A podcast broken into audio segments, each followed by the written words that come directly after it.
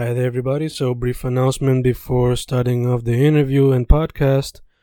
Just a reminder that if you want to support your boy, just go to Amazon and look up any of my poetry books under Fernando Correa Gonzalez, or just go to Bandcamp and YouTube and maybe listen to them on audiobooks. Thank you for supporting, thank you for listening, and enjoy the interview. Y grabando, grabando, Fencast grabando otro episodio de Inktober 2019 donde las entrevistas son dedicadas a artistas visuales que mayormente usan lo que es lápiz bolígrafo, pintura, arte digital, ilustración, cómics y ese tipo de medios. Dicho todo eso, yo ahora mismo estoy en Sabana Grande, pero mi special guest está en otra parte de la isla. So, estamos vía teléfono. So, antes de proseguir, ¿Quién es mi invitado especial y en qué parte de la isla está, mano? Pues sí, buenas noches. Eh, mi nombre es Gabriel Julián. Estoy en el área de San Juan y pues en Instagram he publicado y he trabajado bajo el nombre de El Cortázar. Awesome, awesome. Mano, ¿cómo está la cosa por allá? ¿Está, está caluroso? ¿Está fresquecito? ¿Llovió? ¿Cómo está la cosa?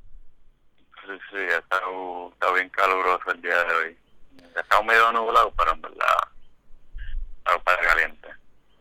Algarete.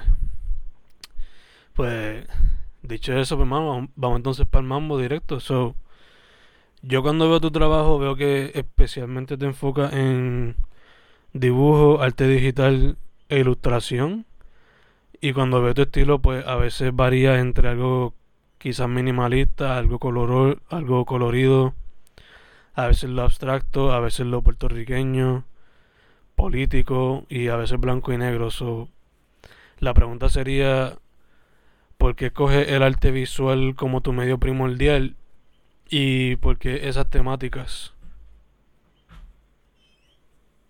Pues mi, mi conexión con el arte visual, o por lo menos los medios con los que he estado experimentando recientemente, pues que han sido más por la ilustración, pues ha sido a través de un proceso y llegué a, pues, a estar utilizando más estos medios hoy día por la accesibilidad que tengo a ellos como para poder producir obra constantemente y aún así pues no tener que estar pues pensando en proyectos y buscar cómo poder llevarlo a cabo sino poder seguir explorando en cuestiones de arte y pensamiento estético, filosófico. el arte plástico para mí, por lo menos lo que ha sido la ilustración hasta este punto, ha sido un, un, medio, una herramienta para poder desarrollar un lenguaje.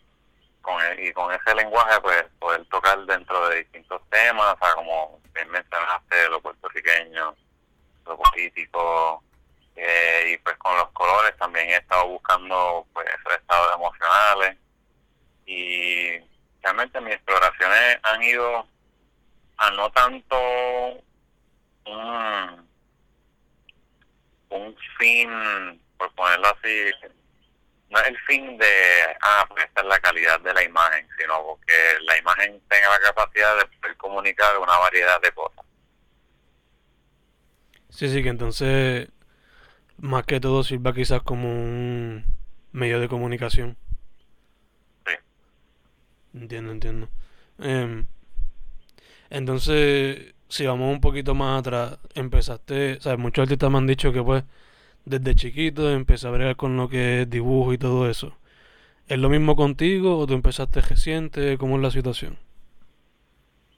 Pues yo, como que con relación al arte, pues él dibujaba así de pequeño, pero no era algo que me veía haciendo, pues ya como algo más en lo que sería mi carrera. nunca me había cruzado por la mente. Y de chamaco siempre como que cuando sí dibujaba o pintaba, quería tratar de llegar a niveles pues, bien técnicos. Y ya entrando a la universidad, como que empecé a dejarme más de eso y estuve un tiempo practicando, o más bien dicho, haciendo obras abstractas y explorando la abstracción, qué es lo que conllevaba, qué es los efectos que se logran, cuáles son las discusiones que se generan a través del arte abstracto. Y lo tomé como una investigación previo a encontrar ese lenguaje.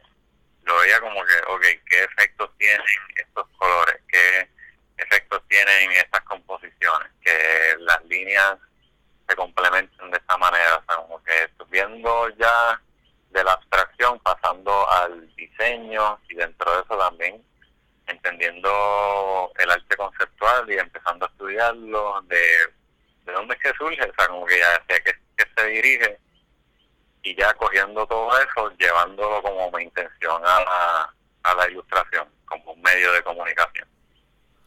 Ok, ok. Entonces, en ese proceso de, de exploración, lo abstracto y esos otros medios, eh, ¿qué artista o qué cosas te estaban inspirando o moviendo a pensar en ese momento? Pues yo en ese momento que todavía estaba en la abstracción me puse a buscar sobre distintos procesos. Eh, uno de los primeros fue Sai, Sai Guoqian, que es un artista conceptual de China, y él bregaba mucho con el elemento del fuego. Él hace dibujos, por ponerlo así, con pólvora. Que él coloca pólvora, coloca unos stencils, y entonces detona la pólvora y la explosión funciona como un carboncillo.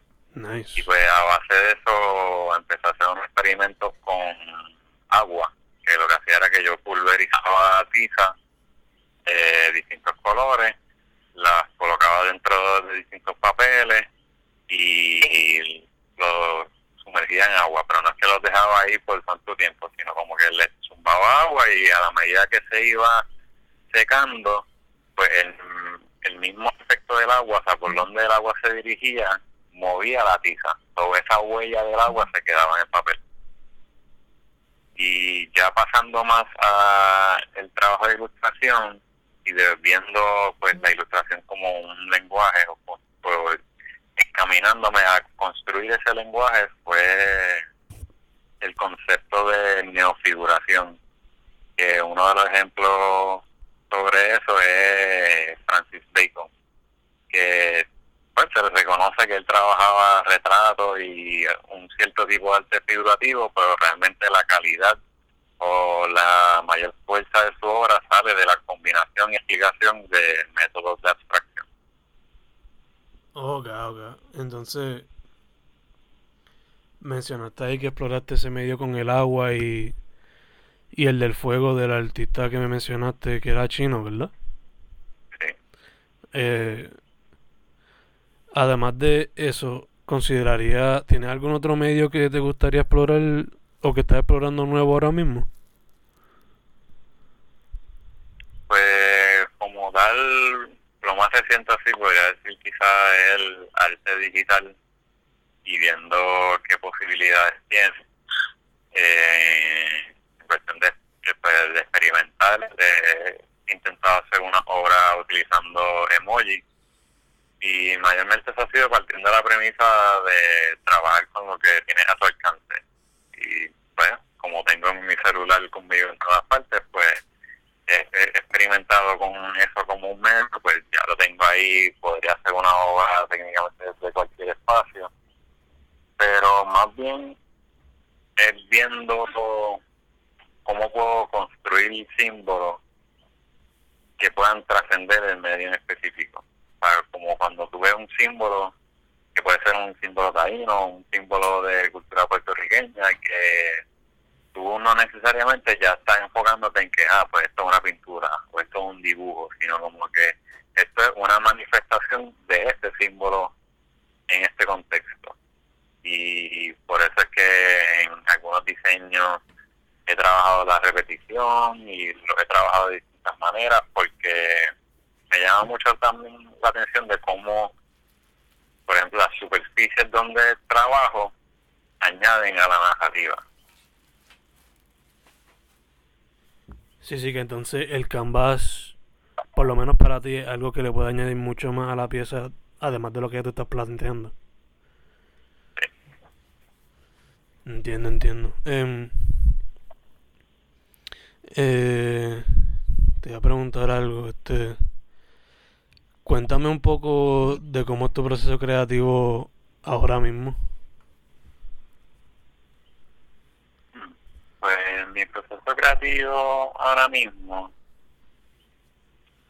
yo lo puedo resumir a, estar bastante abierto a, las posibilidades que puedan surgir de cosas que ya llevo sintiendo e intencionando, e igual la improvisación y realmente la experimentación, porque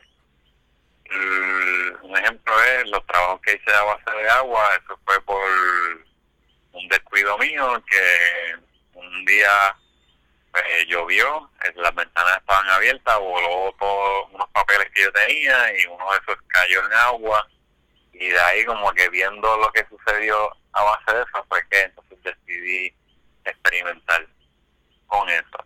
Y algo que me había llamado también la atención y, y algo que he tenido en cuenta es que no trabajar con nociones convencionales, con así, no, no necesariamente trabajar sobre un canvas en blanco, al igual que no trabajar principalmente dibujos sobre blanco, que viendo a ver qué efectos puede tener el, el yo dibujar sobre rojo, no solamente en, en lo que termine siendo la obra final, sino cómo eso va activando quizás en mí unos sentimientos que terminan en, ese tipo de obra. Y realmente, para mí, podría resumir todo mi proceso a que es un proceso de juego, como que no, sí me lo tomo en serio, pero tampoco es que me lo tomo de que, ah, el arte tiene que ser así, si no, no lo estoy haciendo bien, y eso.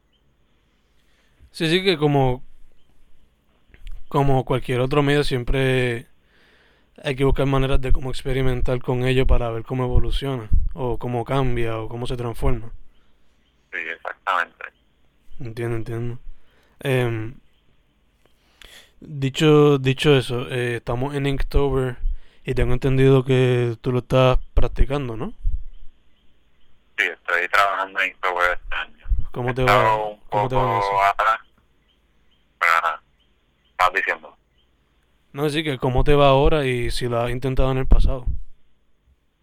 Pues la verdad es que lo intenté fue el año pasado y es porque había escuchado como que, ah, pues, Inktober, había escuchado la frase y tenía la idea de qué era, pero no sabía que, que mucha gente se deja llevar por unos prompt que es como, es una palabra para cada día, como que esta es la premisa del día 1, esta es la premisa del día 2. Y pues para el año pasado yo simplemente me enfoqué en, en dibujar y dibujar y dibujar, porque parte de, de lo que me gusta en el proceso es poder disfrutármelo. Y eso influye en que practique diseños que son bien minimalistas, porque no. Si no me estoy divirtiendo trabajando algo demasiado complejo, algo que a mí se me haga accesible poder trabajarlo sin frustrarme, pues busco la manera de realmente sacarle ese gusto. Y pues durante el intro del año pasado me permití experimentar un montón de cosas como distintos diseños, distintas premisas que yo misma pues me iba trayendo y incluso ahí fue que empecé a experimentar con los papeles de colores, empecé a dibujar en vez de con bolígrafo, con whiteout, que es uno de los efectos que en verdad de los más que me ha gustado de como resultado de esa experimentación. Y pues para este año, aunque tomando inspiración de todo eso que ya había hecho el año pasado, pues quería practicar más narrativa. Ok.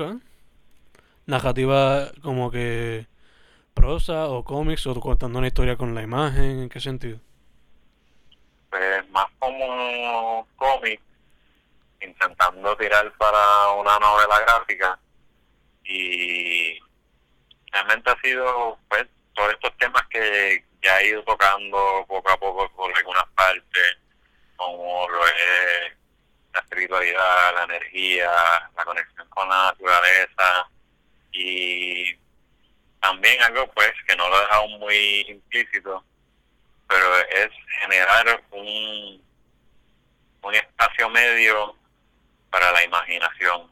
Y con esto me refiero a no producir imágenes que sean demasiado literales, como para que tan pronto se vea así como que, ah, pues es esto, sino que la misma imagen tenga una sensación de que es algo, pero ese algo no está definido y, es, y eso es parte de sus características, el no estar definido, porque de ahí es que entonces se puede partir a otro espacio. Sí, sí, que le deja entonces al, al viewer como que la opción de crear su propio significado de la pieza. Sí, exactamente. Ya, ya, te entiendo, entiendo. Eh, manteniéndolo con el tema de experiencias, eh, ¿cómo ha sido tu experiencia en la escena de Puerto Rico? ¿O qué tú has visto? ¿Qué piensas de ella? ¿Y qué tú crees que le hace falta para que siga para adelante? Pues yo he pasado por distintas esferas, bueno, más que me he profundizado mucho en la escena en Puerto Rico, pongo así. Yo estuve un tiempito en una banda y eso por ahora en el momento está en hold. Eh, pero para mí la escena de arte en Puerto Rico refleja mucho un deseo de solidaridad, solidaridad la palabra. Eh, casi me trago ahí. Y sí, o sea, como que eso, sin importar que, pues, cuál sea el contexto, sí hay un apoyo mutuo entre las personas que están participando, los artistas que están trabajando y buscando echar para adelante.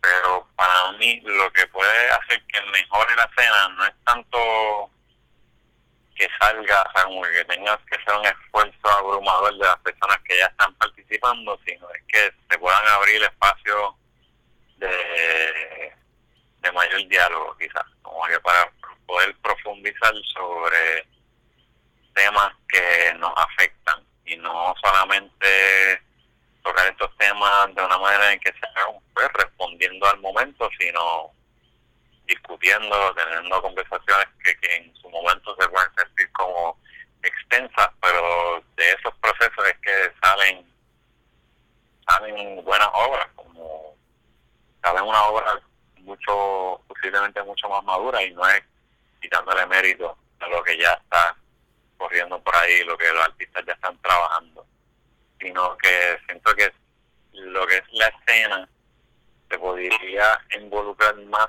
en qué cosas se están afectando en Puerto Rico y qué temas se están tocando, quizás en la política, en lo económico, pero de nuevo, no es que se busque una respuesta necesariamente a través del arte, sino que se utilice el arte para quizás traer preguntas sobre estos temas. Sí, sí, que ayuden a... Por lo menos que ayuden a abrir el diálogo más o esforzarlo más. O para poner un punto de partida, o, como un pie forzado, como por ejemplo el arte para mí, un ejemplo sería hacer un diálogo, una pieza sobre qué pasa si ya Puerto Rico se vuelve independiente o se vuelve un Estado. Y porque en el momento ahora mismo lo que se trabaja quizás es pues arte que refleja lo que está sucediendo actualmente, pero no, no quizás un arte que pondera a una mayor cabalidad lo que podría ser. Sí, sí, que cuestiona lo que podría ser en el futuro, debido a X o Y situación. Exactamente. Ok, ok, gacho, gacho. Entonces, manteniéndolo todavía con el tema de experiencia, ¿cuál tú dirías que ha sido la experiencia o una de las experiencias más transformativas para ti como artista? Pues han sido varias. Yo diría que quizás en cuestión de preparación me ayudó bastante haber ido a estudiar a Yupi no necesariamente por, pues, como que fui a la UT y estudié y me gradué, sino que en el momento en que estuve ahí, pues los profesores con los que interactué, las personas con las que interactué, fue una experiencia que me ayudó a crecer bastante y por generar el deseo de seguir constantemente madurando mi obra, buscando que pues no quedarme estancado, de alguna manera poder seguir creciendo. Otra fue, pues gracias a poder estar en la Yupi, que tuve un semestre de intercambio en Granada y tuve ese tiempo para experimentar, simplemente concentrarme en mi producción. Finalmente, lo que lo que al día de hoy siento que detonó en mí, que es lo que yo quiero lograr con mi arte, fue la experiencia de la huelga universitaria del 2017, en el cual yo y otros colegas que estábamos como representación de Bellas Artes, pues buscamos de qué manera podríamos generar algún tipo de obra pues para poder llegar esos mensajes o para darle símbolo a la protesta. Y eso es algo que me ha nutrido, que es cómo poder generar símbolos y pues viendo, partiendo de eso al deseo de generar un lenguaje para poder comunicar todos estos temas. Ya, ya, entiendo, entiendo. Que de hecho, mencionaste uno de los símbolos y el primero que se me ocurrió fue el de la bandera puertorriqueña en blanco y negro que apareció un día randomly y ya todo el mundo como que rápido entendió qué significaba y qué sé yo. Ya, ya, ya. So, dicho todo esto, eh, fuera de Inktober, ¿estás trabajando algún proyecto tuyo ahora mismo? ¿Tienes alguna meta que te quiera que quieras cumplir? ¿Qué estás trabajando? Pues más allá de Inktober, ahora mismo ya enfocándose, enfocándome más en, trabajar como ilustrador, he estado buscando convocatorias para competencias de ilustración, he estado en el proceso de buscar y solicitar distintas residencias, pues con los dos cruzados. Y pero en cuestión de proyectos como tal, he estado conceptualizando más series de dibujos que he ido trabajando por un tiempo, como para poder darle mejor contexto, darle más fuerza, poder desarrollarlos más y ya empezar por fin a hacer productos para vender, porque eso es algo que, que no ha trabajado durante todo un periodo pues produciendo, que es generar quizás camisas o print y productos perceptivos. Y pues adicional a eso, que es algo que sí llevo trabajando, es haciendo ilustraciones para Huerto Semilla, que Huerto Semilla es una comunidad que practica la agroecología, están desde el 2010 en la UPR, en la YUPI, y es algo que me ha ayudado mucho a crecer en pues, lo que ya lleva mencionando de cómo desarrollar símbolos que puedan servir como afirmaciones y ir desarrollando ese lenguaje para expresar toda esta necesidad y este sentimiento. Nice, nice. Eso del, el del huerto, ¿tú llevas trabajando ahí desde que se fundó o eso fue recientemente que empezaste a, trabajar con ellos? Pues yo empecé a trabajar con ellos, no, no desde el principio. Yo me uní después del huracán María, aunque durante la huelga había conocido ya a varias de las personas que estaban participando en el espacio. Por eso, después del, del huracán, me sentí bastante en, confianza como querer integrarme de lleno a ese espacio porque ya había generado unos lazos bien bonitos con varias personas allí. Y simplemente comencé participando, yendo a brigada, aprendiendo tareas y aprendiendo y dejándome sentir, o sea, sintiéndome, estando en el espacio, compartiendo. Y poco a poco fue que decidí ir empleando, pues, como que soy artista, como que puedo trabajar quizás con unas promos y ahí empecé a hacer promos y ya estoy produciendo ilustraciones para distintos proyectitos que, que tenemos sobre la marcha. Sí, pero eh, está cabrón porque estuve en Bellas Artes y Bellas Artes estaba al lado del huerto todos los años que yo estuve estudiando. Y no lo sabía. Y no fue hasta que pasó la huelga, me gradué, pasó el huracán, entonces me integré al espacio. eso pasa, mano, eso pasa, no worry. Em, dicho todo eso, si viniera una persona saliendo de high school a pedirte consejos a ti porque se quiere meter al arte visual, ¿cuál sería ese consejo? Que no, no piense solamente en arte visual.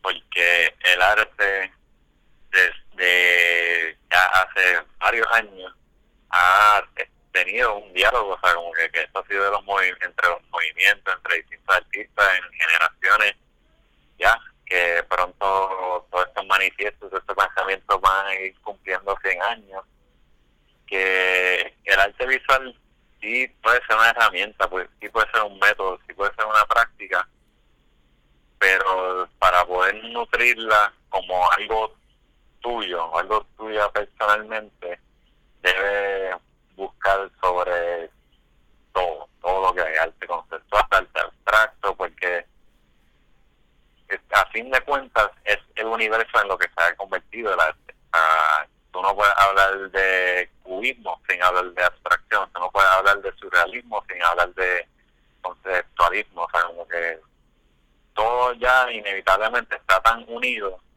que optar por meramente un arte visual no, no le puede dar peso a tu obra. Y realmente así yo siento que así no es que se mueve el mundo del arte hoy día meramente, o sea, sí hay gente que trabaja arte plástico, el arte visual pero lo nutren de otras cosas, como que todos estos otros procesos los llevan a su obra. Y realmente no es que pues dejes de practicar visual, sino que no te quedes en eso y ya. Sí, sí, que sería mejor absorber de todo un poco y expresarlo del medio que quiera, pero que no simplemente te quedes como que voy a estudiar este artista visual y ya, sino como que explorar todo tipo de artistas y luego vomitarlo de cualquier manera que tú quieras. ponerlo así. Ok, ok, gacho, gacho. Entonces, para ir cerrando, mano, eh, ¿dónde la gente puede contactarte para lo que sea? Pues me pueden buscar en Instagram. Estoy como el underscore Cortázar el Cortázar. Y realmente esa es la única página que tengo escribiendo mi obra en estos momentos. Ahí está mi email también. Eh, que si desean pues, una comisión o escribirme o hacerme preguntas sobre mi proceso o lo que sea, pues me pueden contactar por ahí. Awesome, awesome, dude. Pues eso sería todo de mi parte. No sé si quieras mencionar algo más, si está chilling con eso. Pues, en verdad, gracias por la consideración. no me esperaba esto y estoy, bien happy. Gracias a ti por haber aceptado, mano. Gracias a ti. Dicho todo eso, Fencast de Inktober 2019 con Gabriel Julián o el underscore Cortázar en Instagram, ¿verdad? Hemos terminado, bueno. Muchas gracias otra vez. Gracias a ti,